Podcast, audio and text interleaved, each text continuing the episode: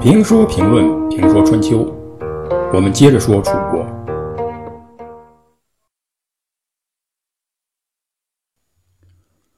第一次在公元前五百七十九年，这次会议就是由宋国执政华元发起的。华元邀请晋楚两国代表在宋国开会，订立了彼此不使用武力、共同讨伐违命诸侯的盟约。华元怎么那么大本事，能让晋楚两国坐下来讲和？当然，我们可以说这是大势所趋，是诸侯的愿望。因为一百多年来，小诸侯们深受其害，尤其是身处在中原的郑宋两国。但是弱国无外交，小国的想法，大国未必理会；弱国的哀告，强国早已习惯。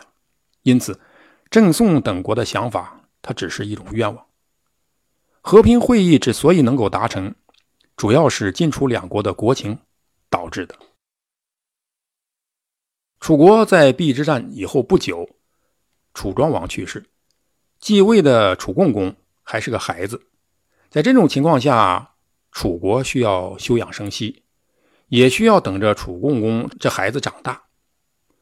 晋国则在郑厉公继位以后，既想和楚国争夺中原霸权，又想腾出手来对付西边正在积极备战的秦国，解除西方的侧背威胁，以免自己呢。两线作战，楚国当然不好对付。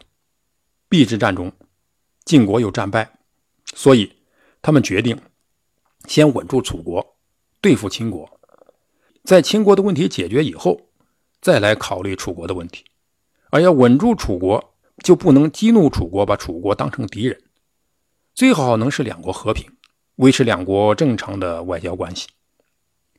所以，公元前五百八十八年。晋景公十二年，晋国主动释放了在邲之战中俘虏的楚国公子古臣，并归还了联姻相老的尸体。外交呢，要讲究礼尚往来。看到晋国如此，楚国也放回了晋国被俘的荀盈。两国的敌对关系开始有了松动。晋景公十八年，晋景公为了进一步。缓和两国关系，又亲自出面释放了楚国的俘虏钟仪，并让他回到楚国，向楚国传达晋国想与楚国谋求和平的意愿。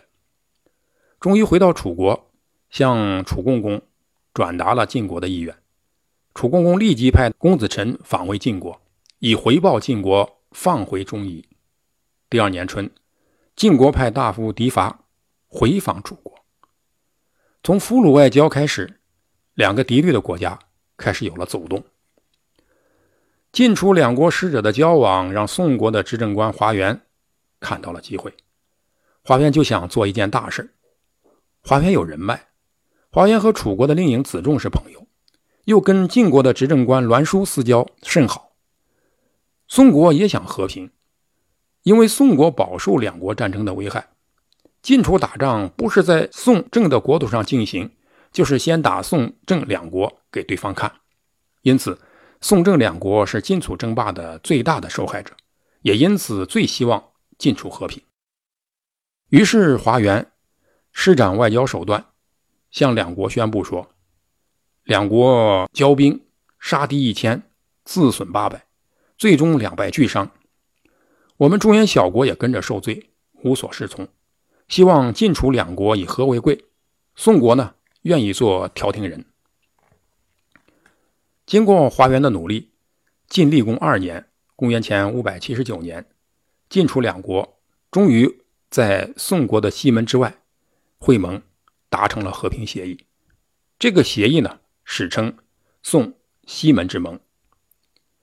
协议主要有三个内容：一是晋楚两国休战，并帮助对方攻打来犯的敌人。二是开通两集团间的道路交通，三是共同讨伐背叛晋或楚的国家。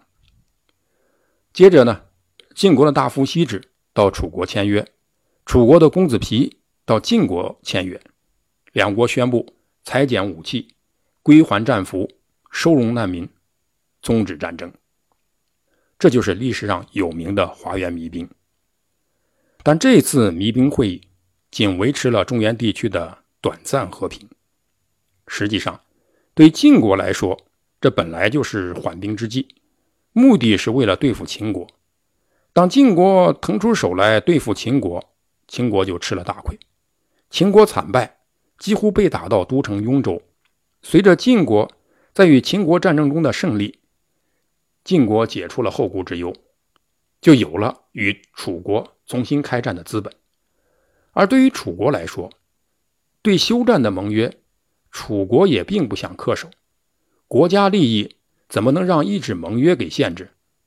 三年以后。楚国想要讨伐郑国、魏国，楚国令尹子襄对立主公正的司马子反说：“刚与晋国结盟就背叛他，是不可以的。”子反却回答说：“只要有利于我们，就进攻，管他什么盟约。”所以两国的和平呢，并没有牢固的基础。